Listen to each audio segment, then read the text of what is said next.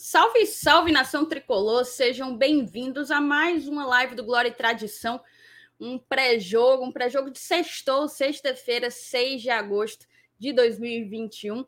A gente tem muita coisa para comentar hoje, não só o pré-jogo contra o Palmeiras, a gente teve o sorteio da Copa do Brasil, né, das quartas de final da Copa do Brasil e, consequentemente, do chaveamento até a final e acabamos pegando o São Paulo. Mais uma vez, a gente enfrenta o São Paulo em uma fase de mata-mata da Copa do Brasil. Ano passado, nas oitavas, esse ano, nas quartas de final.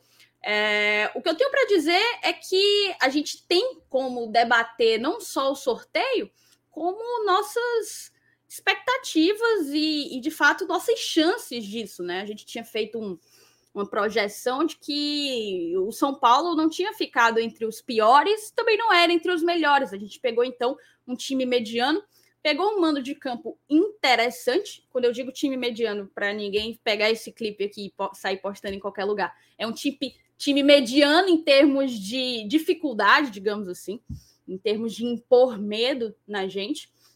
Mas é isso, a gente também vai falar sobre a questão do Ederson, sobre o que mais o chat tiver a fim de comentar, mas antes a gente vai fazer o pré-jogo, tá? A gente sempre divide assim, metade pré-jogo, metade os comentários do que rolou no dia ou na semana, e sempre recebendo um setorista do, do time adversário, né? A gente vai receber hoje o Vinícius Borges do Esportes News Mundo, né?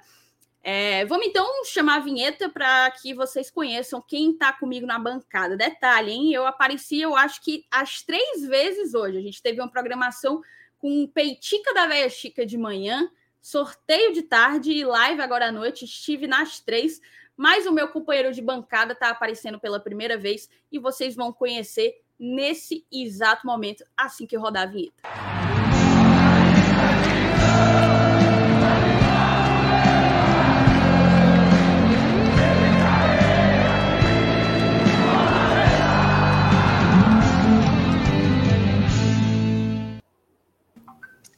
Estamos aqui, nós três, eu, Felipe Miranda e o nosso querido convidado. Felipe, eu vou deixar para lhe cumprimentar depois, tá? Vou falar primeiro, claro, com o nosso convidado. Eu queria te agradecer, Vinícius, por ter topado o convite do Glória e Tradição para vir aqui conversar com a gente sobre o Palmeiras e sobre esse jogo desse sábado. Imagina, agradeço a vocês aí pela participação. Então vamos falar aí de Palmeiras e Fortaleza. Tem tudo para ser um jogo legal amanhã à noite sem sombra de dúvidas. E você, Felipe, boa noite. Boa noite, Thaís. Agradecer também a presença aqui do Vinícius, da galera do chat que está chegando. E pois é, né? Hoje foi um dia não só da gente se preparar para esse confronto com o Palmeiras, né? Também tivemos o sorteio da Copa do Brasil. Foi muito emocionante eu assistir a live agora um, um tempinho atrás. Foi muito engraçada a reação de todo mundo. Já está, inclusive, é, circulando aí por vários canais de corte de reação. Já colocaram lá a reação daqui do Glória e Tradição junto com o Bora Leão. Enfim, muito divertido ver acompanhar como foi essa surpresa né, de enfrentar o São Paulo. Mas antes da gente pegar o São Paulo na Copa do Brasil, a gente vai enfrentar o Palmeiras pelo Campeonato Brasileiro. E, pô, a gente tem muitas perguntas sobre esse, esse Palmeiras. Afinal, é um clube que não está lá em cima por acaso. A gente sabe da força da equipe, então aproveitar até a presença do Vinícius hoje a gente fazer algumas perguntas e tentar entender como o time do Abel vai vir para pegar o Fortaleza na noite de sábado. Perfeito, Felipe. Vamos então começar. Antes de qualquer coisa, eu, pedi, eu ia pedir para você que está acompanhando a gente para deixar teu like aqui embaixo e se inscrever no canal se tu ainda não foi inscrito. A gente chegou hoje na marca dos 15 mil inscritos. Muito obrigada, tem sido uma satisfação, uma jornada incrível é, conduzir o Glória e Tradição aqui no YouTube. E também ia te pedir para compartilhar essa live. Sexta-feira é mais difícil, a galera fica meio assim, tem o seu o respectivo sextor, né? Todo mundo quer ir dar uhum. uma saidinha. Mas chama todo mundo, compartilha o link nos grupos de WhatsApp, tá? Vamos então, Vinícius, começar aqui. Eu vou começar te perguntando o que eu imagino que a maioria dos torcedores de Fortaleza tem curiosidade de saber. Quais são as chances, afinal, do Palmeiras poupar, do Abel Ferreira poupar jogadores no jogo desse sábado, considerando o clássico pela Libertadores? Então, já te respondendo aqui, a chance é zero, praticamente. Não, não tem chance de poupar, não, até porque se o time tivesse tido um jogo durante a semana, ele foi eliminado da Copa do Brasil, então se tivesse jogado, aí poderia ser uma situação diferente. Mas como o time já teve uma semana para treinar na semana passada e agora de novo, não, não deve fazer isso. Agora, até porque o time também empatou na rodada passada, então tem sempre ali um risco ali para não perder a liderança. E tem jogadores voltando de lesão, então o elenco deu uma encorpada assim. Acredito que esse jogo também vai servir justamente para ele testar alguns jogadores, talvez, e pensar no time que possa entrar na terça, o jogo contra o São Paulo lá pela, pela Libertadores. Então, acho que vai servir também como um, como um teste assim. Então, mas acredito que ele deva ir mais ou menos com a base que ele vem mantendo. E aí, no segundo tempo, de repente, como tiver o jogo, ele pode colocar alguns outros jogadores, que aí, se entrarem bem, pode de repente entrar na terça-feira. Mas poupar, poupar, mesmo naquilo que a gente conhece, não, não acredito que tenha ninguém. Só aqueles que realmente não têm condição de jogar, que aí, que aí não vão. De resto, não tem nada para poupar, não. Até porque também o Palmeiras está num período aí sem. É, teve duas semanas aí livre e ele jogou a última partida contra o São Paulo fora de casa, mas foi em São Paulo, né, no Morumbi, então não precisou viajar. Agora também o jogo é de novo no Morumbi. Então o Palmeiras não está precisando fazer muita viagem, assim, não tem tido muito desgaste também para precisar poupar exatamente. Perfeito. Vinícius, primeiramente, boa noite. Agradecer a tua presença aqui hoje. E acho que tu foi muito feliz na hora que tu falou da volta de alguns jogadores é, recuperados de lesão. E eu tenho especifica, é, especificar dois jogadores. Eu queria saber se talvez, provavelmente eles vão atuar, mas tentar confirmar contigo se a chance é muito grande ou talvez ainda vão segurar um pouco até porque estão retornando, que é o Rony e o Luiz Adriano. Quais são as chances deles poderem estar em campo nessa partida contra o Fortaleza nesse sábado? Assim, eles passaram a semana inteira já é, treinando aí naquele processo de transição, mas já a partir de quarta-feira, se não me engano, eles já estavam treinando normal, assim, sem limitações, treinando junto com o elenco aí. É, hoje também, então, até porque havia até uma expectativa que talvez na semana passada o Luiz Adriano pudesse ficar no banco contra São Paulo, mas aí acabou não ficando. Aí usou essa semana justamente para os dois é, ganharem ritmos, ele, ele e o Dudu também, né? Porque o Dudu contra, os, os é, contra São Paulo no sábado, ele sentiu ali, foi inclusive uma notícia que veio no próprio sábado, assim, meio de última hora, ele tinha treinado, aí ele sentiu uma coisa não pôde jogar. Então os três treinaram normalmente e vai depender só do Abel, assim. Acredito que dos três, o que menos tem a possibilidade de jogar como titular é o Rony, porque ele perdeu um pouco, acho que a meia posição aí. Acredito que o Dudu possa jogar, porque ele vem jogando. Todas as vezes que ele entra, ele vem jogando bem, e é o Dudu, né? Então é um jogador assim. Acho que o Abel deve estar percebendo que ele é acima dos demais. E o Daverson já está oito jogos sem fazer gol, já não está muito bem. Então, o Palmeiras geralmente ele vem jogando com dois atacantes, porque ele vem jogando com dois meias agora, o Veiga e o Scarpa. A não ser que ele é, saque um dos dois meias e aí jogue ou só o Veiga ou só o Scarpa, o time deve jogar com dois atacantes só. Aí pode ser Dudu e Luiz Adriano, ou o Luiz Adriano começar no banco, e aí jogar o Dudu e talvez o Wesley, o Breno Lopes também. Não precisa jogar necessariamente com centroavante, não acredito que o Abel vai querer isso, até porque o time do Palmeiras é um time muito rápido também, de transição, então precisa desses jogadores mais rápidos. O Davidson não é exatamente esse cara. Então, acredito que os três vão ficar no banco, tanto é, pelo menos no banco. O Luiz Adriano, o Rony e o Dudu. Vai depender só do Abel mesmo para escalar. Acredito que eles estejam 100%. Talvez não estejam para jogar os 90 minutos. Mas aí não tem problema, pode colocar para jogar até o segundo tempo, alguma coisa assim. E querendo ou não, colocar eles para jogar vai servir para eles ganharem ritmo e ver como eles estão para o jogo de terça-feira. Que o jogo de amanhã é muito importante, é, mas lógico que o jogo de terça-feira tem um contorno muito diferente e especial, né? Porque é mata-mata e é, se perder ali já complica, né? Para o Palmeiras. É, justamente. Acho que não só mata-mata, mas por ser um, um clássico em mata-mata, né? A gente sabe que clássico mexe também com não só o psicológico do time, mas do torcedor, da torcida, óbvio. Perder um clássico é diferente de perder um, uma partida normal. A pressão é outra. Mas, assim, pegando um pouco desse gancho que tu falou sobre a questão de poupar, de não haver essa possibilidade, eu, inclusive, tinha, tinha visto que o Abel não vem fazendo isso, né? Se eu não me engano, antes dos dois jogos que teve aí na Libertadores, que ele pegou, salvo engano, o próprio Santos, também um clássico, e o Goianiense, ele mandou titular no, no contra o Santos e mandou só um, um misto, assim, fez um algumas trocas pontuais contra o goianiense. Mas o que eu ia te perguntar é, é como que tu, assim, o Palmeiras começou o ano um pouco questionado. Eu não, eu não sei se o Palmeiras, mas o Abel Ferreira, ele passou por um período bem questionado é, perante a torcida, mas aparentemente, apesar de poucas mudanças, até porque de reforços só chegou o Dudu recentemente, salvo engano, não consigo lembrar, os meias já estavam, é, Vinha já estava, né? Então, assim, acho que de reforço, de fato, a gente só teve o Dudu recentemente. É, aí eu ia te perguntar, o que foi que mudou?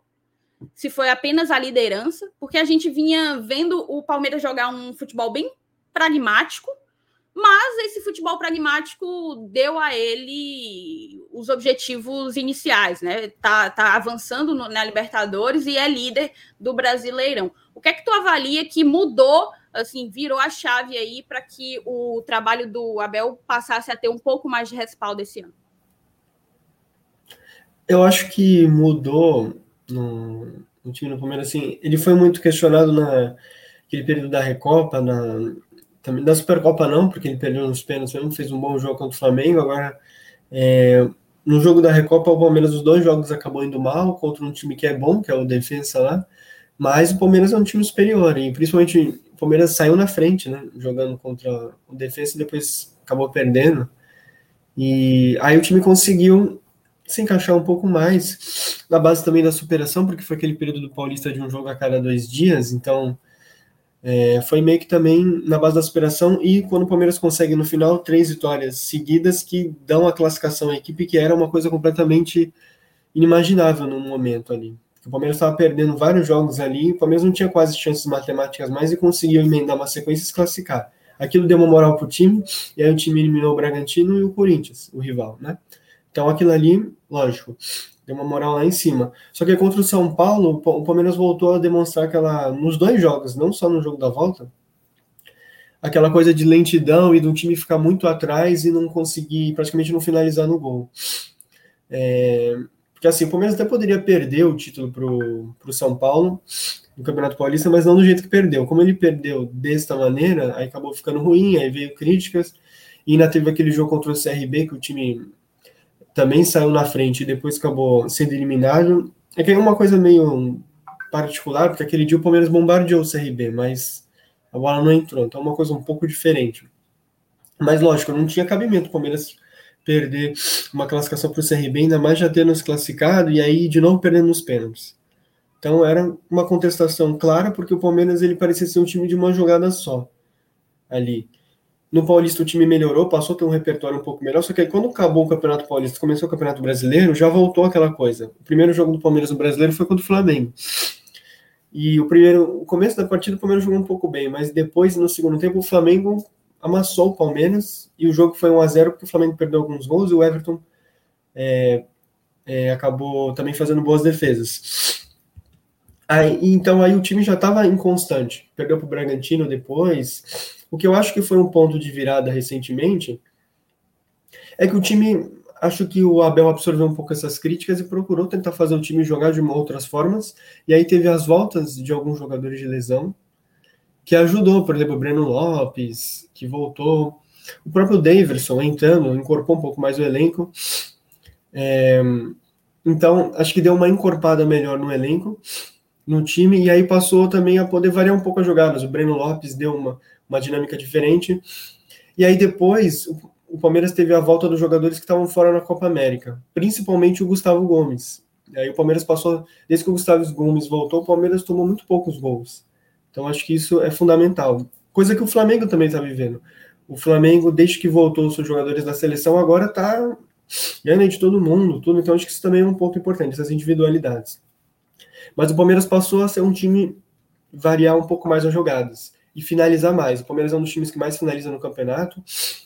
Então o Palmeiras passou a crescer nas estatísticas, tanto de finalização, de desarme, ser um time com mais pegada e mais repertório. Acho que isso foi fundamental para o time dar uma melhorada e assumir liderança, né? Ainda está na liderança no campeonato.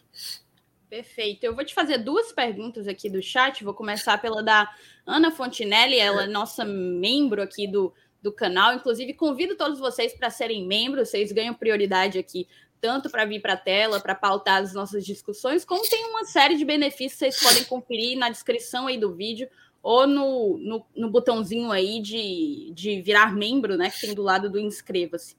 É, a Ana ela pergunta quais são os jogadores do Palmeiras que não podem jogar por estarem suspensos pelo terceiro cartão amarelo. Nossa, é, essa foi uma ótima pergunta, porque eu até tinha esquecido que o Palmeiras tem três jogadores suspensos. Então, é o Danilo, volante. Acredito que no lugar dele deve entrar o Danilo Barbosa, que é outro volante, foi contratado no começo do ano, ou o mesmo Felipe Melo jogando à frente da zaga. É, o outro suspenso é o Breno Lopes, que eu tinha até falado que ele poderia de repente começar jogando, mas então já não vai. Então já é um jogador que não vai poder jogar o Danilo Breno Lopes, que agora me fugiu o outro jogador. Acho que é o Felipe, acho que é o próprio Felipe Melo. É, o Felipe Melo, verdade, o Felipe Melo. É que às vezes eu penso no Felipe Melo como zagueiro, volante, então muito provavelmente deve jogar o Danilo Barbosa de primeiro volante ali, próximo do Zé Rafael. O Felipe Melo, Danilo e o Breno Lopes estão suspensos, esses realmente não podem jogar. Eles têm condições de jogo, né? Só não podem jogar por conta do, do cartão amarelo. E o Breno Lopes na frente não é exatamente o titular absoluto, então deve jogar ali o Dudu, o Luiz Adriano pode jogar, ou Wesley, são jogadores que o Abel prefere. O Rony, como eu falei, deve começar no banco, uma possibilidade de entrar no segundo tempo, dar uma correria. E, e o Felipe Melo, ele vinha sendo titular na zaga com a ausência do Luan. Agora o Luan zagueiro já voltou e ele deve ser titular ao lado do Gomes amanhã. Então não são tantos problemas assim, essa suspensão assim. Acho que é a maior carência é o Danilo. O Danilo é um dos melhores jogadores do Palmeiras, o primeiro volante, então esse com certeza deve fazer falta. Deve jogar o Danilo Barbosa, que já não joga há muito tempo. Então vamos ver. O Danilo, para ser sincero, é um dos melhores jogadores do Palmeiras recentemente. Então esse vai fazer uma falta aí. Seria mais ou menos como o Ederson, por exemplo, é para Fortaleza. Né? É, então, vou fazer aqui a segunda pergunta. Felipe, você quer falar alguma coisa? Não, eu, eu ia aproveitar para perguntar rapidinho, é uma questão dos jogadores que estão sendo regularizados, né? Agora tem aquele, tem o, é, acho que é Joaquim Piqueires, né, que veio do Penharol, só que o nome que mais chama a atenção é o Matheus Fernandes, né, que estava no Barcelona. Essa é, justamente a pergunta do, do Vitor Rafael, né? Ele pergunta se os últimos reforços do Palmeiras eles podem uhum. atuar amanhã, né? Os reforços além do Dudu. Sim, sim. É, todos podem, porque na terça. É, quando que foi? Acho que foi na terça-feira ou segunda-feira, começou a aparecer lá no BID. Foi o Jorge o primeiro. Só que o Jorge está se recuperando de lesão. Ele tem. É, ele está regularizado, juridicamente ele pode jogar, mas fisicamente não. Aí o, outro a, ser regularizado foi até ontem, o Piqueires, que é o lateral uruguaio que veio, porque o Vinha já está fora, já, já não vem jogando. Inclusive, o Piqueires muito provavelmente deve ser titular amanhã, sim. Ele deve já começar jogando. Porque quem vinha jogando mais ou menos desse lado aí é o Renan, que é um zagueiro, que também pode jogar como lateral. Então, ele estava jogando ali mais ou menos quebrando um galho. Ele não, na frente, ele não tem aquele cacoete de lateral. Apesar de ser um bom zagueiro. Desarma bastante. Então, acredito que o Piqueires deve começar já amanhã, até para ele ganhar um ritmo para o jogo de terça. Porque o Palmeiras não tem o Vinha e o Jorge também não pode jogar. Então o Piqueira já tem condições de jogar. E hoje, agora há pouco, saiu a regularização do Matheus Fernandes também. E para ele poder jogar, se não me engano, precisa sair acho que 24 horas antes do jogo. Então saiu, né? O jogo é mais 9. Então, todos eles estão regularizados mesmo para jogar. Acredito que o Piqueires deva ser titular e o Matheus Fernandes deva ficar no banco, até por causa da suspensão do Felipe Melo e do Danilo. Então, o Matheus Fernandes é um jogador justamente daquela posição. É, o Abel deve escolher entre o Danilo Barbosa ou o Matheus Fernandes para começar jogando. Acredito que o Danilo Barbosa, porque ele está mais encorpado no elenco. Mas aí o Matheus deve ficar no banco, muito provavelmente. E o Piqueires deve ser titular e o Jorge, por enquanto, só mais tarde. Ele está se recuperando. Mas todos têm condição de jogar. Perfeito. Só colocar aqui a pergunta do Rony, que a gente acabou fazendo também, porque a Ana, Ana tinha perguntado. Ele falou que viu que o Felipe e o Danilo não podem jogar e perguntou se tinha mais. No caso, é, são Felipe Melo, Danilo e o próprio Breno Lopes. São três, três desfalques que o, o Palmeiras tem. Você tem pergunta, Felipe?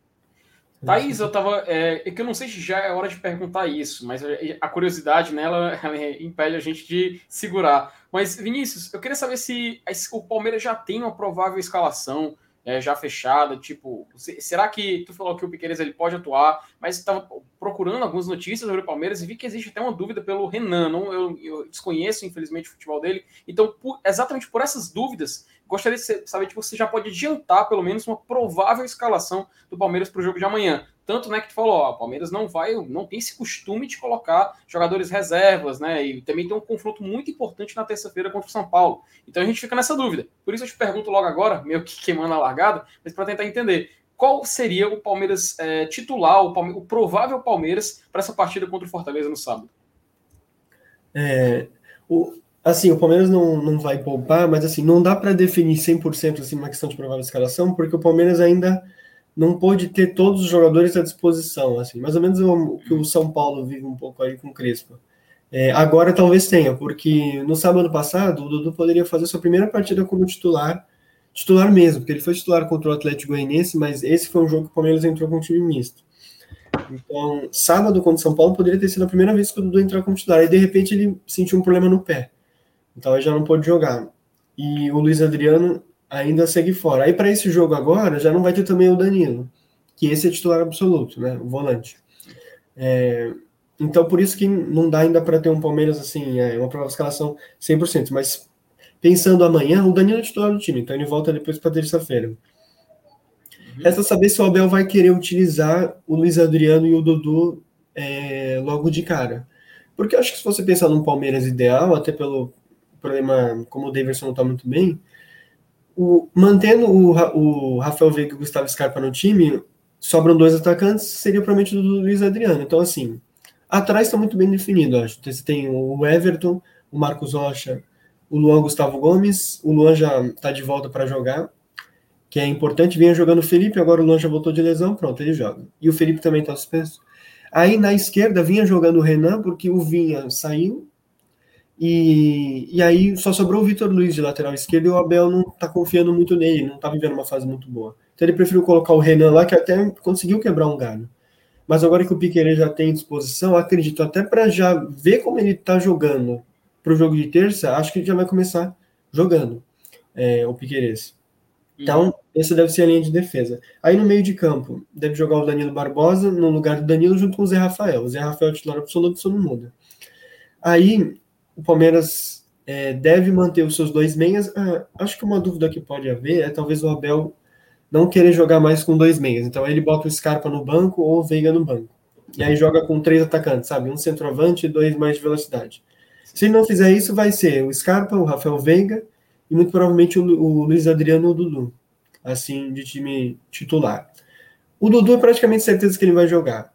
É, porque ele foi um problema muito rápido que ele teve, e o Dudu é um jogador que pode fazer várias funções, né? Diferente do Luiz Adriano, né? Que é um centroavante, assim mesmo.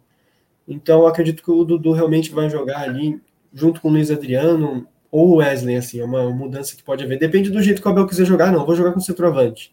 Não, vou jogar com jogadores mais de velocidade. Se não é isso, assim, é mais o ataque que está um pouco indefinido. De resto, é aquele time básico que a gente tem lá. O Piqueires vai jogar, o Marcos Rocha também, e o Danilo Barbosa no lugar do, do Danilo que não pode jogar. Perfeito. Eu queria colocar aqui no, no, na tela o comentário do Caio Vinícius. Ele botou grande Vinícius Borges. Valeu demais a participação no podcast. Aquele abraço. Está aqui acompanhando desde o começo. E vou fazer essa pergunta antes da gente voltar assim para o pro, é, para o pré-jogo, na verdade, né? Essa pergunta foge um pouco, mas como foi mandada aqui pelo espião tricolor, ele coloca assim, Vinícius: vocês, torcedores do Palmeiras, têm medo de quando a Crefisa parar de bancar o clube e voltarem à época pós-Parmalat? Você acredita que a diretoria está preparada para isso? Eu imagino que ele queira dizer que porque o, o patrocínio da, da Crefisa, perdão, ele é tão marcante para o Palmeiras como foi o da Parmalat, né? Como é que tu avalia essa, essa a importância da Crefisa e o pós-Crefisa, eventualmente? É, eu acho que hoje é uma situação completamente diferente, mas é, é boa pergunta, porque depois que a, a, mais ou menos a Parmalat parou de investir muito no Palmeiras lá em 2000, final de 2000, que foi quando o time acabou depois perdendo a final da Libertadores. Aí 2001, 2002, o time até ainda conseguia bons resultados, só que aí de, o time caiu é, muito de assim, você, a qualidade técnica caiu. Você olhava a escalação, muitos jogadores foram embora. E aí o time acabou caindo, inclusive. Em 2002, a de repente, o time entrou numa derrocada. O Campeonato Brasileiro era mais curto. É, o time não conseguiu se recuperar e caiu ali junto com o Botafogo. E aí, obviamente, aí quando caiu que ferrou tudo. Então, foi um, um período que o Palmeiras não estava muito preparado para sair da, da Parmalat. Mas agora é diferente, porque se você pegar. Agora na pandemia é um pouco diferente, porque a arrecadação do Palmeiras e de todos os clubes caiu muito. Então, só o patrocínio que mantém ainda a Crefisa. Mas se você pegar hoje o que a Crefisa investe de patrocínio mesmo no Palmeiras, se dá algo em torno aí de 70 milhões de reais, alguma coisa assim, por ano, 80, é mais ou menos aí 6 milhões por mês de reais é, representa mais ou menos assim 15%, assim, se você pegar da arrecadação mesmo do Palmeiras. Então é muito pouco assim. E a Crefisa parou de fazer aqueles. No começo a Crefisa comprou alguns jogadores para o Palmeiras, né? O Dudu, o Borja. Teve uma época que isso aí foi pro. Salvo engano, funcionava como tipo um empréstimo, não era? É, então, na época, mais ou menos. Na realidade, não tinha uma coisa, um contrato muito firmado isso. Aí isso foi para a justiça, não sei o quê. E aí a justiça obrigou o Palmeiras a fazer contratos com a Crefisa para que isso aí fosse pago. E, e, a partir de então o Palmeiras passou a não fazer mais isso. A Crefisa ela não compra mais ninguém. Isso já desde 2018, mais ou menos, 2017. É, acho que a última grande contratação nesse sentido foi o Borja, que realmente foi todo bancado pela Crefisa ali, que foi vários milhões de reais. Então, a partir daquela que o Palmeiras fez uns contratos assim, por exemplo, o Borja, que nem agora, o Borja ele foi por empréstimo para o Grêmio. E o Palmeiras ganhou um dinheiro só nesse empréstimo. Esse dinheiro do empréstimo, ele já está em contrato que ele volta para a Crefisa para bater a dívida. Então, todas essas vendas que o Palmeiras faz de jogadores que foram comprados pela Crefisa, tem outros aí, tem até o Juninho, zagueiro, que estava no Bahia agora, que era no Palmeiras, foi vendido agora, inclusive. O Palmeiras, inclusive, ganhou um percentual dessa venda agora, mas quem comprou ele foi a Crefisa, então tudo isso vai abatendo. É mais ou menos o que foi feito com o Paulo Nobre, o ex-presidente as dívidas elas vão sendo abatidas conforme vai vendendo. Por isso que o Palmeiras às vezes é, segura alguns jogadores, que nem o Bora, por exemplo, para não rescindir contrato, nada disso, porque para tentar vender e ter esse retorno de dinheiro a ser pago pela Crefisa. Então, com relação a isso, o Palmeiras vem ano a ano quitando essas dívidas, assim. E, lógico, ainda é uma dívida um pouco grande, porque não deu para pagar todos ainda, né? Os contratos são longos. Só que o Palmeiras não faz mais novas dívidas com relação a isso. Então, quem compra um jogador hoje, por exemplo, o Palmeiras compra o Piqueires aí, que vai custar um dinheiro que vai ser pago em 2022 e 2023. O dinheiro é do Palmeiras, não é mais da Crefisa. Então, são dívidas assim que vão com o tempo sendo abatidas. E se você pegar a arrecadação total do Palmeiras, o Palmeiras se blindou com relação a isso. O Palmeiras tem uma arrecadação muito forte de sócio torcedor, aí tem a bilheteria, o dinheiro de TV que o Palmeiras brigou com a Globo lá um período lá e conseguiu ganhar um, um, um dinheiro a mais. Sem contar as premiações, né? O Palmeiras vem ganhando muitos títulos, então isso vai aumentando as premiações e conforme você vai ganhando títulos, também o pessoal vai comprando mais camisa. É um efeito dominó uhum. também que vai dando. E então o Palmeiras, se a Crefisa sair, e hoje o Palmeiras também é um clube muito bem visto, acho que no mercado. Então, mesmo se a Crefisa saísse, eu acho que é, muito provavelmente ia entrar um outro patrocinador que não ia dar o mesmo valor da Crefisa, claro que não. Mas sei lá, acho que pelo menos metade daria, entendeu? O próprio Flamengo hoje, em camisa, já está se aproximando do valor da Crefisa. Então, acho que se a Crefisa sair, não tem muito essa isso.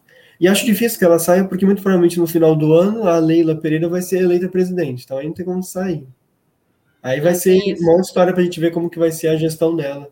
Aí ela que é muito amiga do presidente atual, Gagliotti. Então, digamos que é, vai continuar a mesma gestão, assim, situação. Vai ser Mas tipo uma passada de bastão, né? É, só que é diferente. Você tem o Gagliotti e a Leila. A Leila, ela é presidente da Crefisa, que é, é aí de empréstimo, tudo. Ela nunca geriu um clube de futebol, né? Entendeu? É, então, uma novidade isso vai ser, né? O Gagliotti já está no Palmeiras há muito tempo. Ele era vice do Paulo Nobre. Então, ele conhece, né? Do, do meio. A Leila já não conhece muito. Então, acho que ela vai tentar se cercar de pessoas que entendem um pouco mais assim para saber disso, para servir só como uma liderança aí. E aí, ó, Vela como presidente, aí não tem como a Crefisa sair, né? Impossível.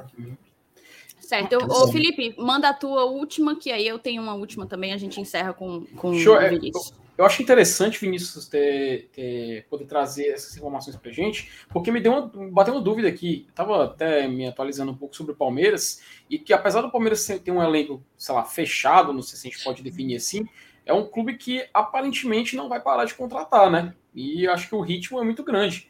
Mesmo com esse formato atual, mesmo com essa nova é, linha de responsabilidade financeira, o Palmeiras vai mudar alguma coisa em relação a isso? Ou seja, os outros clubes do Brasil que disputam é, contra o Palmeiras, o Brasileirão, e jogam contra, precisa se preocupar que o time vai se reforçar ainda mais com esse, esse novo modo de agir? Ou não, nada muda no Palmeiras e o Palmeiras vai continuar tendo o mesmo ritmo de contratações e também até de nível internacional?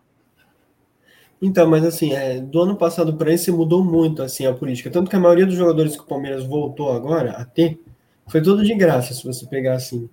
É, o Palmeiras, o Anderson Barros agora conseguiu agir muito bem e conseguiu trazer, por exemplo, o Jorge e o Palmeiras não pagou nada e, e comprou 50% dos direitos. Então, metade dos direitos fica com ele metade lá com o Mônaco, da França. E não pagou nada, porque acho que o Mônaco não estava muito sabendo o que fazer com o Jorge, então eles devem ter feito uma jogada lá. O Palmeiras não, não pagou nada por isso. O Matheus Fernandes, ele rescindiu lá com o Barcelona, aí opa, volta aqui, entendeu? E aí ele voltou. O Davidson e o Dudu voltaram de empréstimo. Tudo bem, aumenta a folha salarial. Isso aí vai gerar um certo déficit aí mas pagar efetivamente pela, pelas contratações, o Palmeiras conseguiu só o Piqueires, que realmente o Palmeiras vai pagar, mas aí é até natural, porque perdeu o titular absoluto, que era o Vinha, né?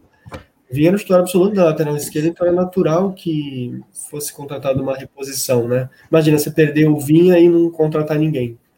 Ficaria complicado. Então dá até para usar uma parte desse dinheiro do Vinha também para pagar aí é, o Piqueires. Então o Palmeiras acho que foi muito nessa questão de oportunidades de mercado esse ano. O Danilo Barbosa que veio, veio por empréstimo também. Então o Palmeiras ele não está gastando mais tanto dinheiro assim. O que o Palmeiras gastou recentemente de dinheiro foi basicamente o Vinha e o Rony no ano passado. Que o Rony foi um dinheiro até que razoável, que acabou até compensando, né? Que o Rony acabou é, ajudando muito o Palmeiras a ganhar os títulos do ano passado e o Vinha também. É, então, acredito que o Palmeiras deva continuar nessa linha de só em oportunidades de mercado. E agora, acabou chegando muita gente aí do meio do nada, né? O Dudu, o Jorge, o Davidson, é, agora o Piqueires, então acredito que o Palmeiras não deva contratar mais até o final do ano, não. É, agora, até porque a folha salarial já subiu, principalmente com o Dudu, né? O Dudu ganha muito, então é, só a volta do Dudu já é muita coisa. E o Palmeiras não estava esperando essa volta do Dudu, não. O Palmeiras estava contando com o dinheiro que o time lá do Qatar ia dar, que ia ser mais ou menos, acho que um. Agora não sei o certo, mas ia ser lá uns 30 milhões de reais. E o Palmeiras estava contando com esse dinheiro no caixa. E para ter, e aí não teria o Dudu, né, no caso. Então, tudo bem, o Palmeiras acabou não tendo esse dinheiro, mas vai ter o retorno esportivo do Dudu. Acho que aquelas eliminações que o Palmeiras teve serviu para a diretoria falar, vamos tentar trazer o Dudu de volta para é, melhorar isso. Mas assim, o que aumentou mesmo foi a folha salarial do Palmeiras. De contratações assim, o Palmeiras não, não gastou muito dinheiro. Certamente isso vai dar um déficit aí mais para frente. Mas o Palmeiras também tem muitos ativos no elenco e certamente deve vender algum jogador ainda. É, tem aí o Danilo, o Patrick de Paulo, o Gabriel Verón. Então o Palmeiras, se, se chegar uma proposta boa, ele vai ter que vender esses jogadores. Não tem como não vender, por mais que a torcida não queira. Então é, o Palmeiras deve ainda perder alguns jogadores aí, como perdeu o Vinha aí. É, o Vinha chegou aí a proposta, já foi embora, já, já tá na, na Itália. Então o Palmeiras ele tá diferente. Ele tá. Não tem mais aquelas contratações do Alexandre Matos nesse momento. Tanto que até o final do ano o Palmeiras não deve mais contratar, não. Foi só esses empréstimos aí. Talvez com a Leila subindo depois, acho até que talvez o Alexandre Matos possa voltar. Aí pode mudar tudo de novo. Mas no momento tem uma política assim de austeridade grande. O Anderson Barros foi contratado e não vem gastando muita coisa, inclusive é muito criticado por isso. Então, por enquanto, fica mais ou menos esses pés no chão. Só que o Palmeiras foi muito esperto nessas negociações, porque ó, o Palmeiras trouxe um jogador do calibre do Jorge, que não gastou muito dinheiro, tudo bem, vai ganhar um salário razoável, mas é um jogador que, pô, custa uma grana. Uhum. O Matheus Fernandes também é bom jogador, ele jogou pouco no Palmeiras, mas o pouco que ele jogou, ele já jogou bem, no Botafogo ele jogava muito bem, e ele é muito novo ainda. E o Dudu é uma volta que não precisa nem falar, né, da volta do Dudu. E o Davidson, de vez em quando, faz umas coisas ali também para ajudar. Então, querendo ou não, o Palmeiras foi muito esperto nisso, não precisou pagar tanto dinheiro para contratar esses jogadores e mesmo assim tem um time forte. Nós estamos falando aqui de jogadores que com certeza acho que seriam titulares no Fortaleza, por exemplo. O Jorge, uhum. o Matheus Fernandes, é, o Dudu são ah, jogadores sem dúvidas. Sem sombra de dúvidas. Foi, é aquela coisa da oportunidade de mercado, né? Acabou que o mercado se apresentou de uma maneira bem convidativa para o Palmeiras. Aqui o comentário do José Fontaine. Boa noite, Thaís, Felipe e convidado, Vinícius. Com certeza será um jogo pegado, mas muito gostoso de ver. Dois técnicos modernos que gostam de jogar, de inventar. No bom sentido, claro. Enfim, sou FEC 2 a 1 Valeu, José, pela tua contribuição. É, Vinícius, eu vou então para a última pergunta aqui. Vou te perguntar o seguinte: óbvio, mesmo com esse elenco, assim, é bizarro você comentando como que seria o, o, o, Palmeiras titular e o Palmeiras reserva, e a gente é como se o nível se mantesse, né? É, é. como se não houvesse perda técnica. É, você optar ou pelo, pelo titular ou pelo reserva. Óbvio que na prática é, existe, mas tá, é um time montado bem acima da média do que a gente tem no Brasileirão. O que eu te, quero te perguntar é quais são as fragilidades do Fortaleza? Como que tu acha que, ou oh, perdão, as fragilidades do Palmeiras? Como que tu acha que o Fortaleza tem como vencer o, o Palmeiras? O que é que o Fortaleza tem que fazer para conseguir vencer o, o Palmeiras?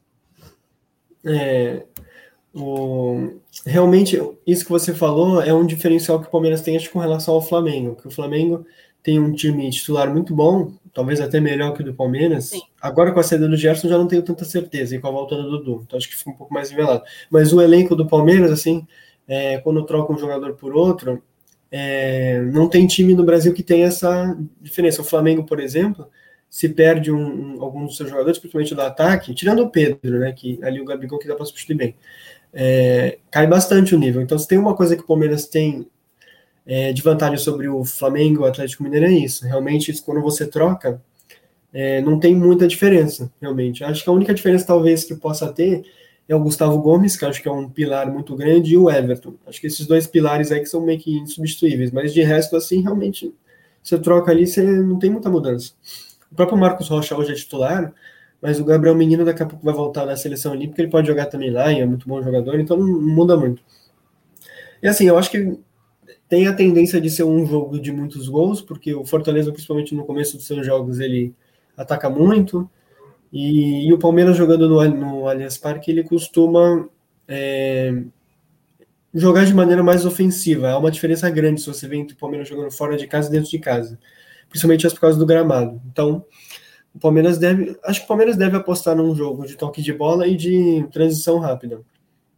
E e acho que o Fortaleza também deve procurar explorar também muito velocidade. Então acho que tem, tende a ser um jogo muito veloz.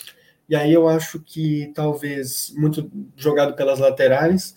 Então depende uma o Fortaleza poderia de repente apostar em jogadas em cima às vezes, dos laterais do Palmeiras.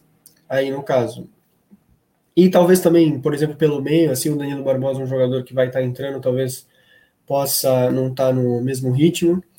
Mas acredito que vai ser um jogo muito decidido pelas laterais. O Palmeiras, o Fortaleza pode explorar de repente esses lados aí, com às vezes o Marcos Rocha. Apesar do Marcos Rocha ser um, um bom defensor, e o Piqueires ainda não, não dá para saber como que ele tá, mas de repente, o, por estar tá chegando agora no Brasil, pode explorar o lado dele, entendeu? O problema do Palmeiras assim, é que muitas vezes é, o time fica muito preso na marcação adversária. Então, acho que se o Fortaleza conseguir fazer uma marcação, o São Paulo fez uma marcação no sábado, individual assim, e procurando fazer uma linha um pouco mais alta, e tinha uma marcação individual em cada jogador do Palmeiras. Então, o Scarpa, o Rafael Veiga pegam na, pegavam na bola, eles não tinham para quem passar e tinham poucos segundos para trabalhar. Então, se o Fortaleza conseguir fazer essa marcação melhor, o Palmeiras vai ter dificuldade para jogar. E aí ele vai começar a apostar muito na bola longa, e que, que vai acabar acontecendo se isso acontecer. E aí, de repente, pode não dar muito certo, principalmente se talvez o Luiz Adriano não estiver em campo, porque é um jogador que pode trabalhar melhor essa bola longa. É, acho que pode explorar bem isso, o Fortaleza. O Palmeiras é um time que, em alguns momentos do jogo, ele vai muito para trás, e aí ele acaba sofrendo algumas vezes. Mas, defensivamente, o Palmeiras tem evoluído. Por exemplo, contra o São Paulo, o Palmeiras jogou, jogou mal Mas o São Paulo, tirando os lances anulados, ele não criou nenhuma chance clara de gol no jogo inteiro, assim. Tirando os lances que acabaram sendo lá anulados, né? E o pênalti para mim também não foi. É, não criou assim uma chance clara. Então é difícil assim também é, entrar na, na defesa do Palmeiras. E às vezes quando entra, o Everton sempre salva uma ou duas bolas. Então acho que assim o principal que o Fortaleza tem que ter é não bobear, porque geralmente o time do Palmeiras é um time que se o time adversário ele comete um erro, o Palmeiras ele consegue aproveitar. É, foi o que aconteceu contra o Fluminense, por exemplo. O Palmeiras não jogou muito bem contra o Fluminense, o Fluminense errou uma bola o jogo todo aqui com o Egídio. O Palmeiras foi lá e fez o gol. Então o Palmeiras é um time muito cirúrgico nisso. Então acho que o Fortaleza tem que procurar buscar o erro zero na defesa para não dar chance do Palmeiras fazer essas jogadas rápidas e pode explorar a velocidade em cima das costas aí dos laterais. Aí, e principalmente no momento que o Palmeiras, no jogo, certamente ele vai se retrair um pouco mais, ele pode tentar esboçar uma pressão e o Fortaleza faz isso muito bem. Né? E aí tem que contar com um dia não muito bom do Everton também, que ele sempre acaba salvando de vez em quando. Então, acho que é mais ou menos isso assim, os pontos fracos do Palmeiras. O Palmeiras, assim, na bola aérea não costuma tomar muito gol, então acho que não tem problema com relação a isso. Acho que o problema é de vez em quando o time se retrair um pouco demais e sofrer um pouco. Mas os problemas do Palmeiras acho que eles são mais ofensivamente do que defensivamente. Defensivamente o Palmeiras vem sofrendo muito poucos gols recentemente. Então, uhum. mesmo o Fortaleza sendo um dos times que mais cria chances de gol no campeonato, é, vai ser então interessante ver esse duelo, assim, de uma das melhores defesas. Do... O Fortaleza também é a melhor defesa do campeonato, né? Era, né? Porque acho que o Ceará, quando ganhou, não, ah, não é mais. Mas tá Ceará, lá. Não. Mas tá lá entre as melhores. E o Palmeiras também tem uma ótima defesa. E os dois times são muito velozes para atacar. Então, acho que tende a ser também um jogo meio espelhado nesse sentido e acredito que possa ser decidido nos erros. Conforme saia um gol, os times vão começar a sair mais. E aí tende a ser um jogo mais legal. Acho que vai ser um jogo de pelo menos mais de dois gols aí, tende a ser. Acho que talvez pareça um pouco. O Palmeiras jogou contra o Bahia no Allianz Parque, foi um jogo maluco, foi 3 a 2 também, para o Palmeiras no gol final, e o Bahia jogou até melhor que o Palmeiras. Acho que tende a ser um jogo mais ou menos assim. Então, espero que seja é, divertido assim nesse sentido. Mas, assim, vai ser um jogo difícil para o Palmeiras. Eu não sei se o Palmeiras vai conseguir essa vitória, não. Depende também das individualidades, né? Porque se as individualidades do Palmeiras aparecerem, aí fica difícil para o Fortaleza, porque o Palmeiras tem jogadores muito melhores, assim, o Dudu, aí realmente fica difícil. O Gustavo Scarpa, né? Agora, se esses jogadores sumirem um pouco, geralmente quando o Rafael Veiga e o Scarpa não jogam, o Palmeiras morre do meio para frente. Foi o que aconteceu contra o São Paulo. Então depende desse momento bom aí desse, desses jogadores que são notavelmente melhores aí, né? Do que do Fortaleza uhum. na questão financeira e tal. Assim. Perfeito. Obrigada, obrigada, Vinícius. A gente fez aí 40 minutinhos de pré-jogo contigo. Te agradeço mais uma vez por ter aceitado o nosso convite e que seja uma, uma boa partida amanhã. Eu estou sentindo assim que vai dar Fortaleza, mas sou um pouco suspeita para falar. É, te agradeço demais, tá certo? Beleza, só aproveitar fazer uma pergunta. O Fortaleza tem algum desfalque para amanhã, assim, de terceiro cartão amarelo, uma coisa assim? Hum, não, né, Felipe? Não, não. não. O, o, que tinha já, já, já cumpriu a Pagaram. Uhum.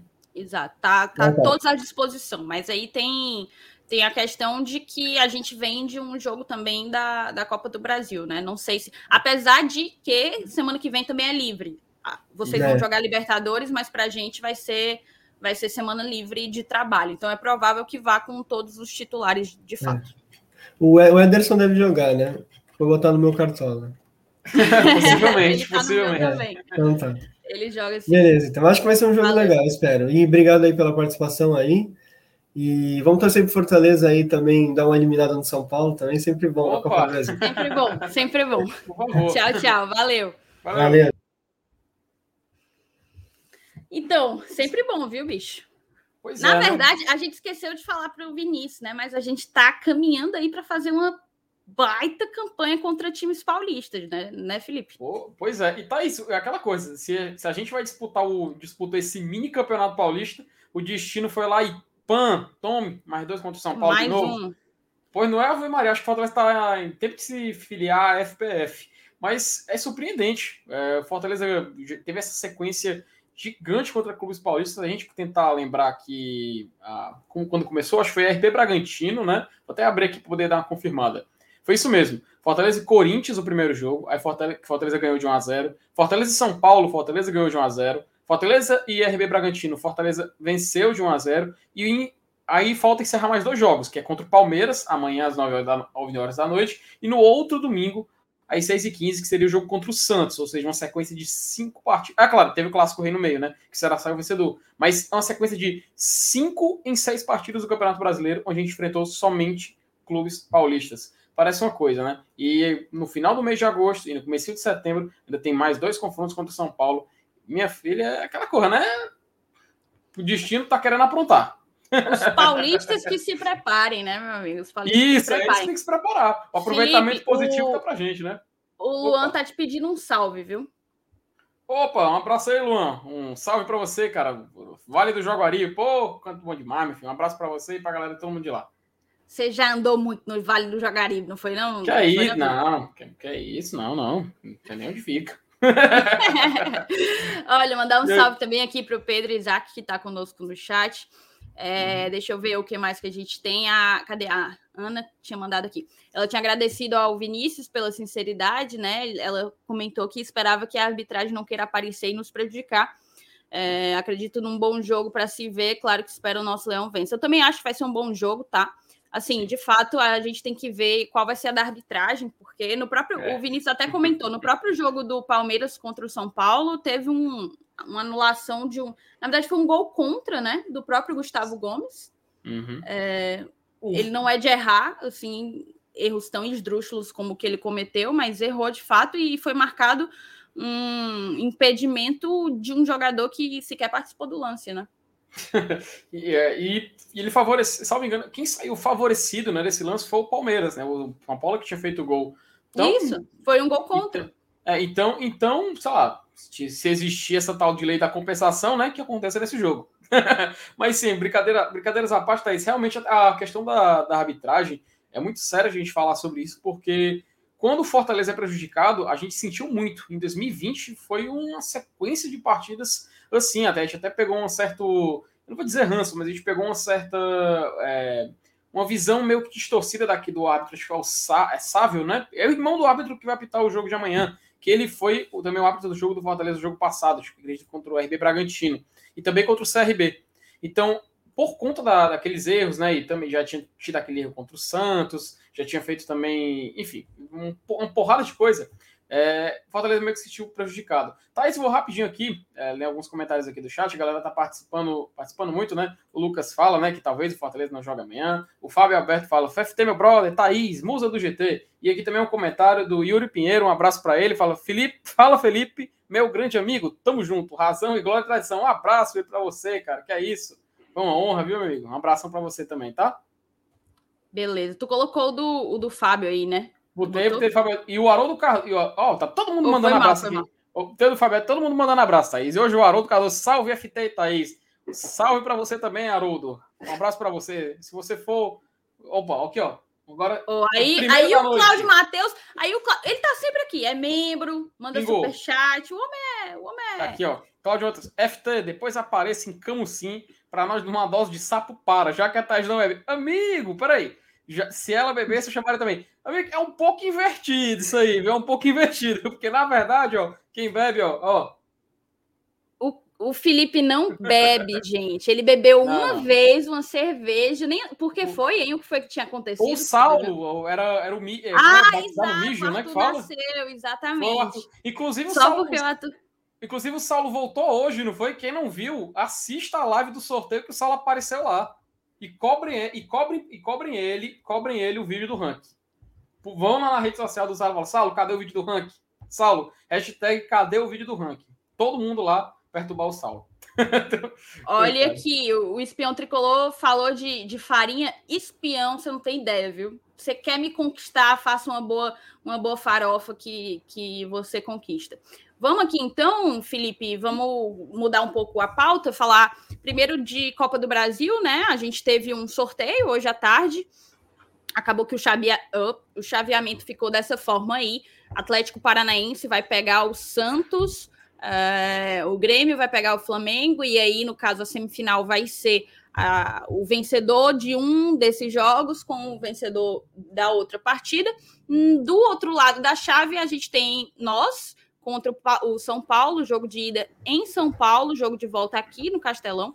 E a outra partida vai ser Fluminense e Atlético Mineiro. Quem ganhar de Fluminense e Atlético Mineiro joga com quem ganhar de nós, Fortaleza, contra o São Paulo. Felipe, eu estava no sorteio, tá? Eu tenho certeza que uma boa parte da galera que também está aqui acompanhando a nossa live também estava. Então eu queria, na verdade, ouvir a tua opinião. O que é que tu achou do sorteio? É, se tu acha que o São Paulo foi, foi um, um bom resultado, assim, não só a gente teve.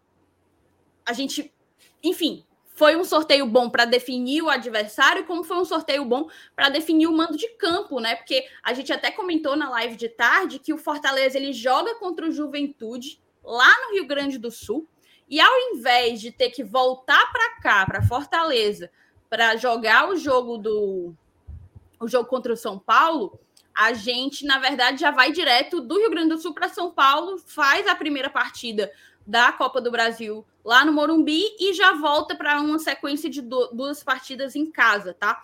É, eu acho que mais importante até talvez do que o adversário foi essa logística que nos favoreceu. Eu queria ouvir a tua opinião, Felipe.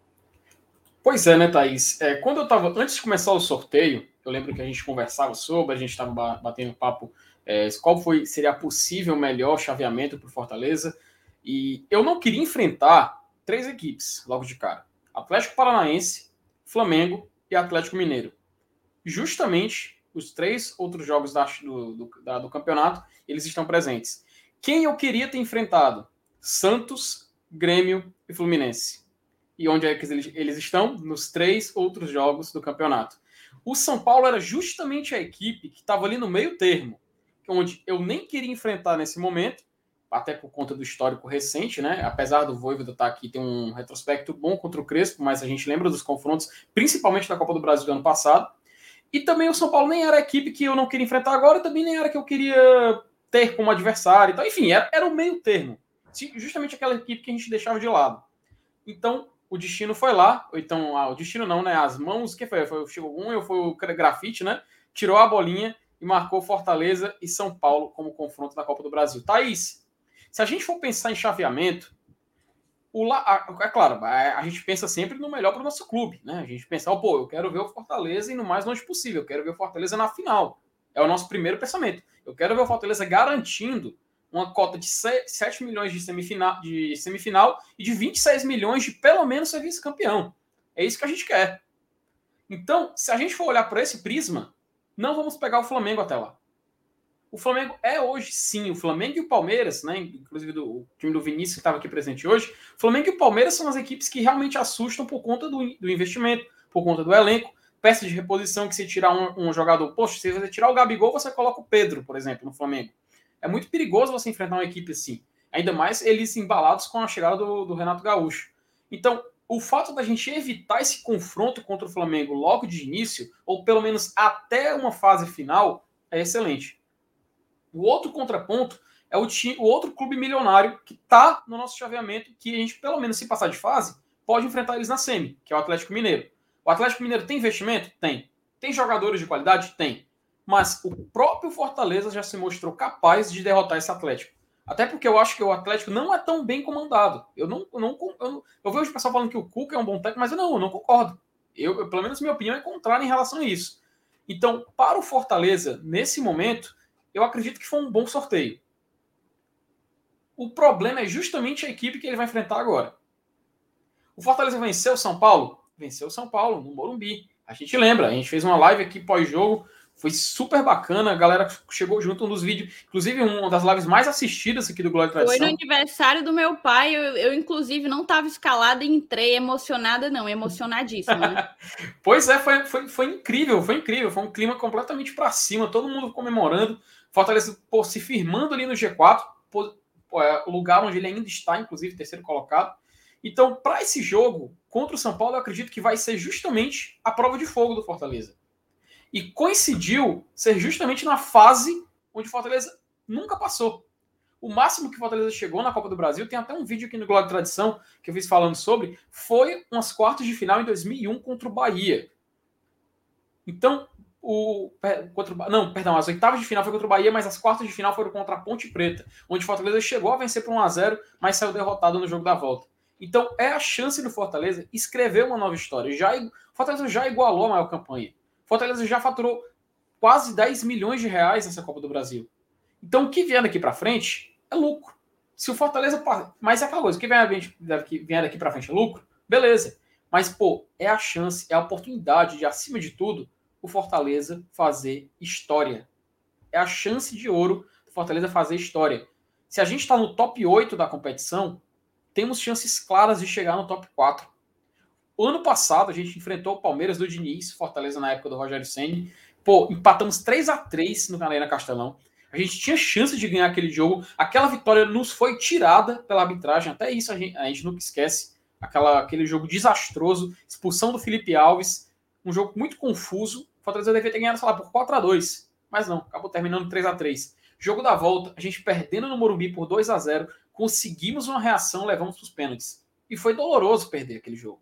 Foi doloroso chegar nos pênaltis, recuperar no finalzinho e nos pênaltis por 10 a 9 ser eliminado. Isso foi chato, muito chato.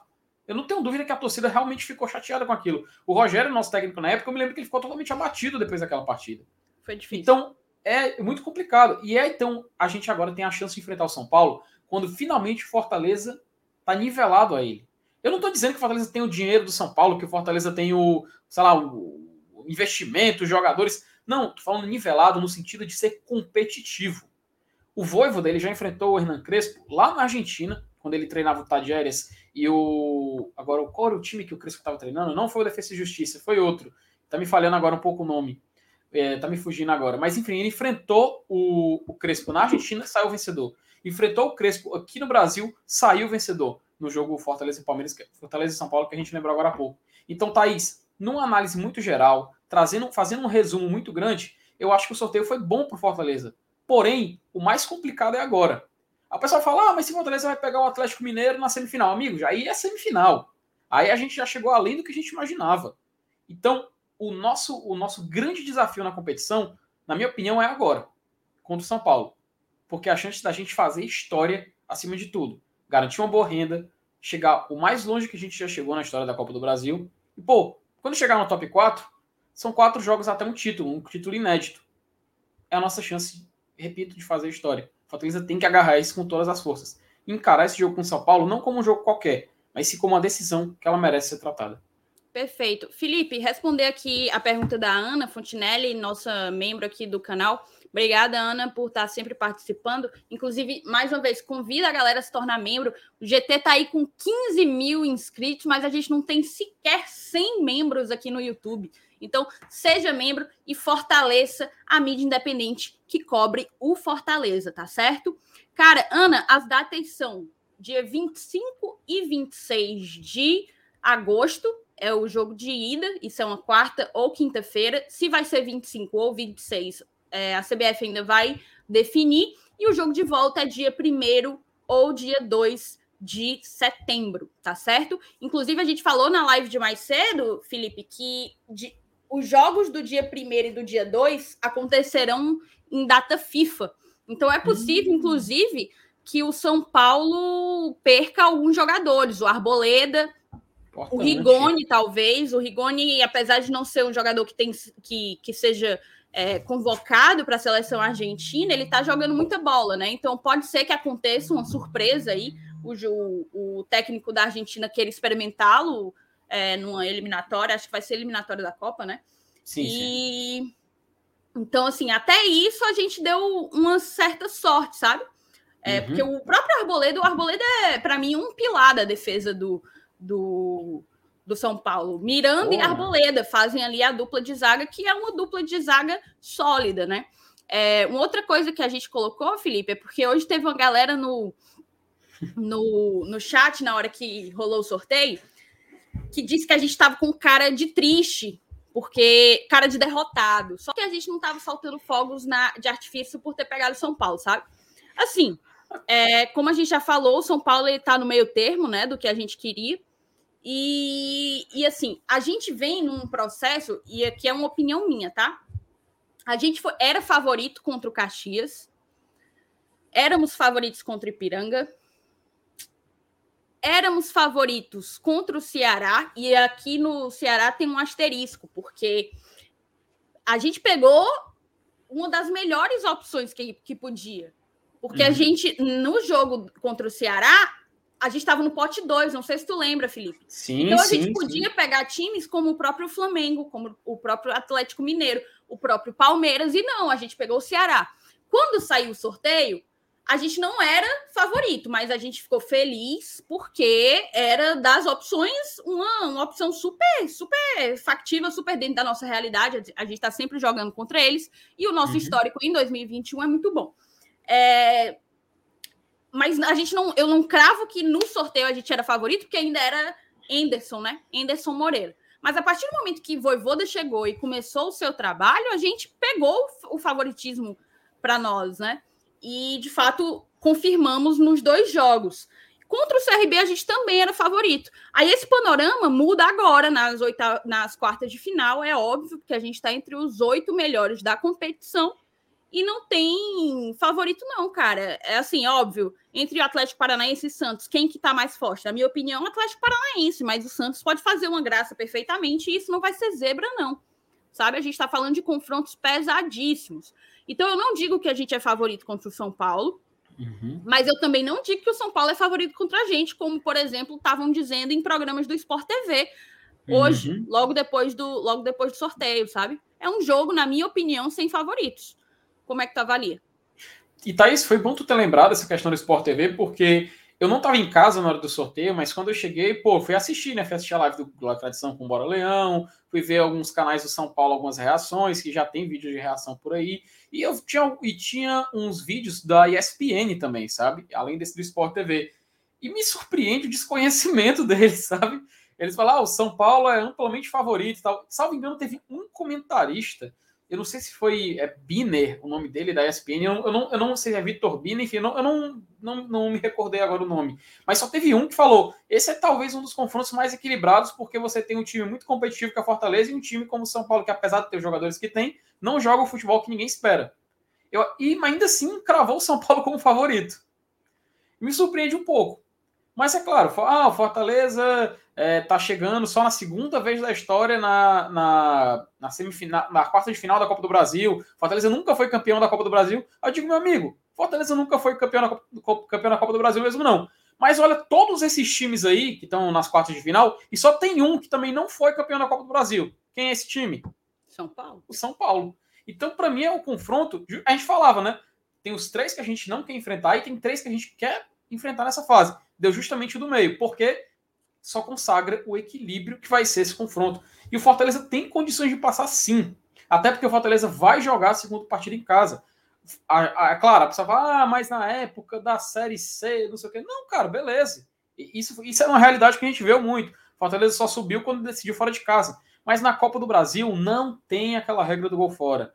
A questão da logística vai fazer muita diferença. Tem até uma informação, Thaís, que eu, que eu anotei aqui, que é sobre esse, esse confronto. Fortaleza, possivelmente, ele vai jogar contra Juventude fora de casa, lá em Caxias do Sul. Aí vai o São Paulo fora de casa, o Cuiabá em casa e depois volta para enfrentar o São Paulo no Castelão. Qual é a logística de viagem? Caxias do Sul, São Paulo, para repetir o que ele fez agora em Alagoas e foi para São Paulo para enfrentar o Palmeiras. Então, Caxias do Sul, São Paulo, São Paulo, Fortaleza. É isso que ele vai fazer. Uma viagem de Caxias do Sul para São Paulo e de São Paulo para Fortaleza. Tranquilo. Agora, o São Paulo vai ter uma logística um pouco mais complicada. Por quê? Ele vai enfrentar o esporte fora de casa, em Recife. Aí vai para, Forta... aí vai para São Paulo enfrentar o Fortaleza.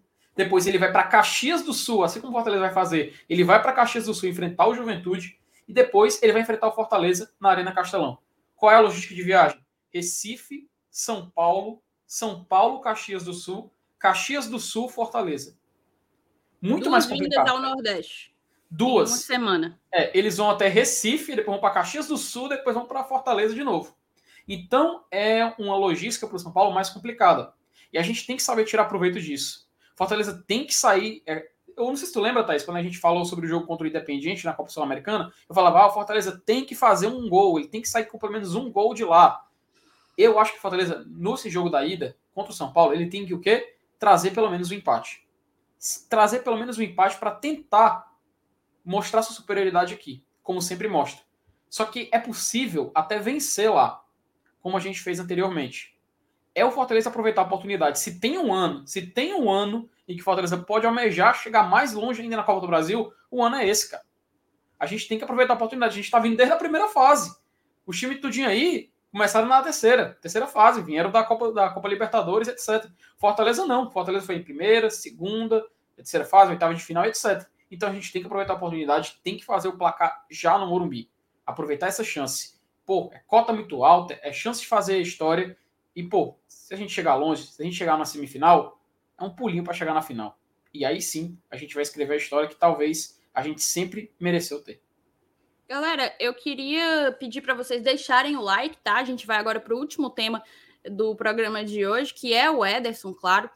É, mas antes eu queria pedir para você deixar o seu like. A gente está com quase 400 pessoas ao vivo e não tem 400 likes. Então deixa o teu like aí, se inscreve no canal se tu ainda não foi inscrito, compartilha o Glória e Tradição com todo mundo. Chega lá no teu amigo e fala, cara, já assistiu alguma vez o Glória e Tradição?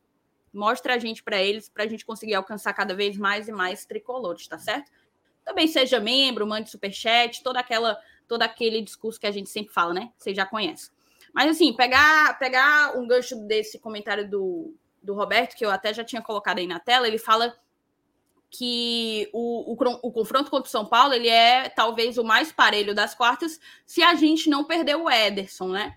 E, e ele fala isso num dia que surgiu um boato justamente sobre isso, de que o Ederson, que há interesse no Ederson de um time da Premier League, né? Eu estou aqui compartilhando com vocês, espera aí. Pronto. É, na verdade, aqui a notícia foi da Ana Canhedo e do Marcelo Braga. E aí eu vou passar uma lida bem rápida aí para vocês. Tá aparecendo, né, Felipe? Tá, tá sim, tá aparecendo. Corinthians recebe sondagem por Ederson, emprestado ao Fortaleza. Empresário, prestem atenção nisso aqui, diz ter uma proposta do Newcastle, da Inglaterra, pelo jogador de 22 anos. Aí a gente desce. O Corinthians recebeu nos últimos dias uma sondagem de um empresário que diz ter uma proposta do Newcastle, da Inglaterra, para o volante Ederson, emprestado ao Fortaleza desde março. Campeão estadual com o Leão em maio, jogador de 22 anos, tem 33 partidas pelo tricolor, com 3 gols marcados. No Brasileirão, participou de 13 jogos, sendo 11 como titular. O Corinthians diz que ainda aguarda uma proposta oficial. A janela de transferências na Inglaterra fecha dia 30 de agosto. Acho que não existe 30. Quer dizer, existe, né? Dia 31 de agosto, então há bastante tempo para uma eventual negociação. O valor da Libra esterlina, a moeda inglesa, torna o negócio muito atrativo uma libra vale 7,30 reais. É, aí o GE fala que o clube, o Corinthians quer vender 90 milhões é, de reais esse ano, óbvio, estão precisando, muita dívida, tem que pagar. Às vezes nem tem, né? A arena tá aí para isso. É, e aí, o, aí fala do Fortaleza, e aqui fala que o Ederson comentou em uma entrevista recente que o Fortaleza tem prioridade de compra. Então, assim, Antes de passar a bola para ti, Felipe, eu vou eu vou dizer aqui o que é que me chama atenção, tá? Nessa matéria toda. O que é que me chama atenção? Três coisas me chamaram a atenção. A primeira delas, um empresário diz ter uma sondagem para o Ederson.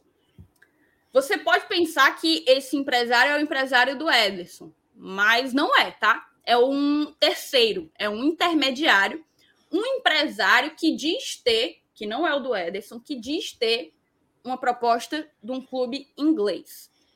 Esse é o primeiro ponto. A gente pode pensar que isso é o quê? É uma cavada? É uma tentativa de do próprio Corinthians, pode ser até do próprio Corinthians, de tentar valorizar o ativo, não sei. É sempre uma possibilidade, a gente sabe como que funciona negociação em futebol. Então, assim, abre o olho, né? Vamos, vamos com calma. Esse é o primeiro ponto que me chamou a atenção. Segundo ponto que me chamou a atenção, o fato de a Libra, né?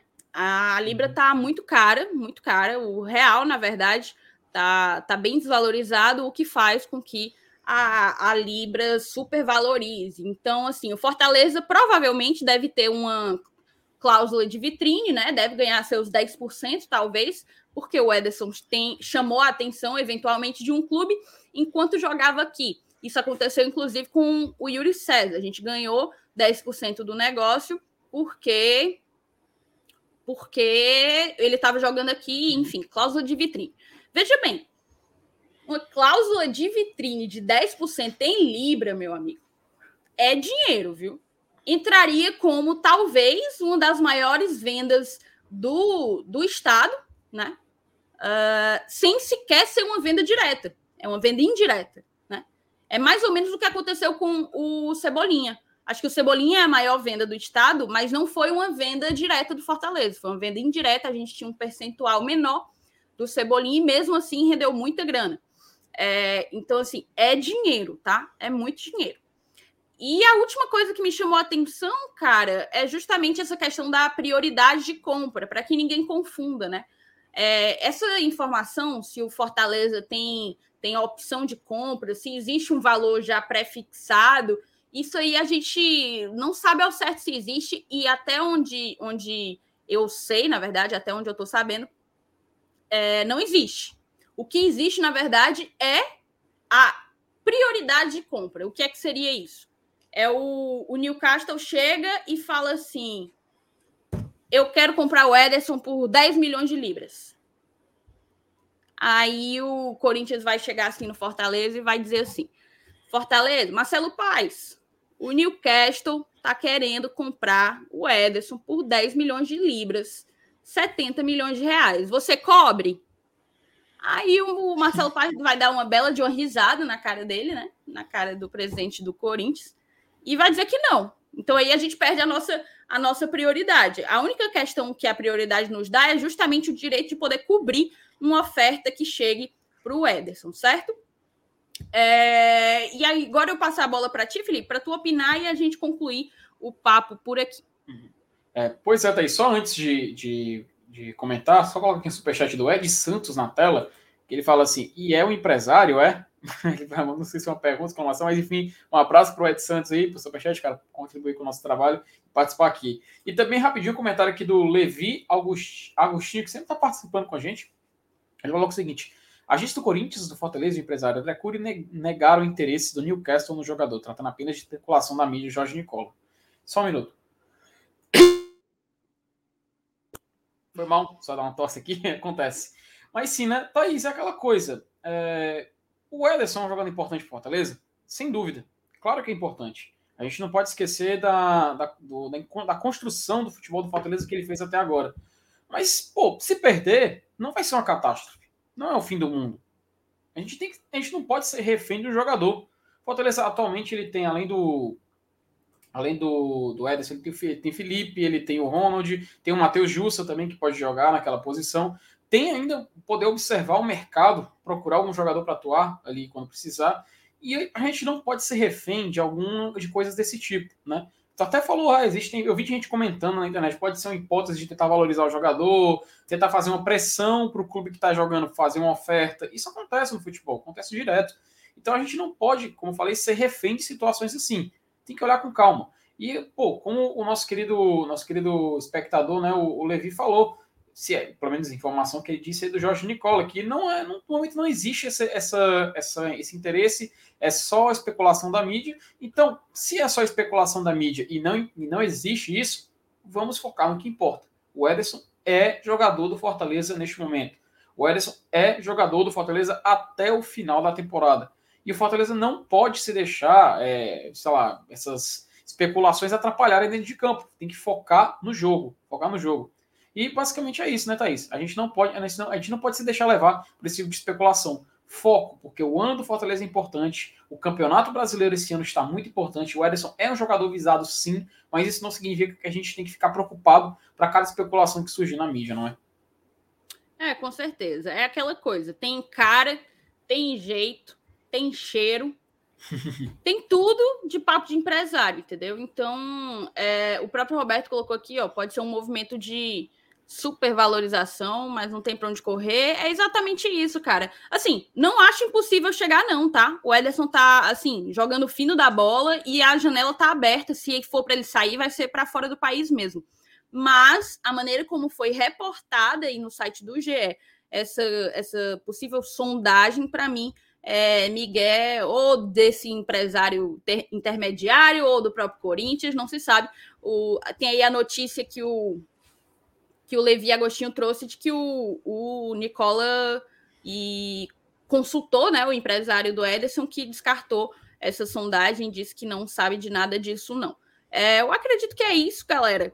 Mandar um salve aqui para o Bocão, que chegou agora no, no, no chat, e para a galera do Expresso Tricolor. A galera falou aqui, ó, uhum. terminar aqui. A galera convidou vocês para ir para o Expresso e aí a gente chega então, o Felipe, eu vou só dizer aqui também para a galera que Opa. é seguinte, tem algumas pessoas perguntando da camisa do GT, né? O sim, GT lançou sim. uma camisa, a gente lançou a camisa no nosso aniversário e fez um pedido, foram mais, acho que foram coisa de 250 camisas.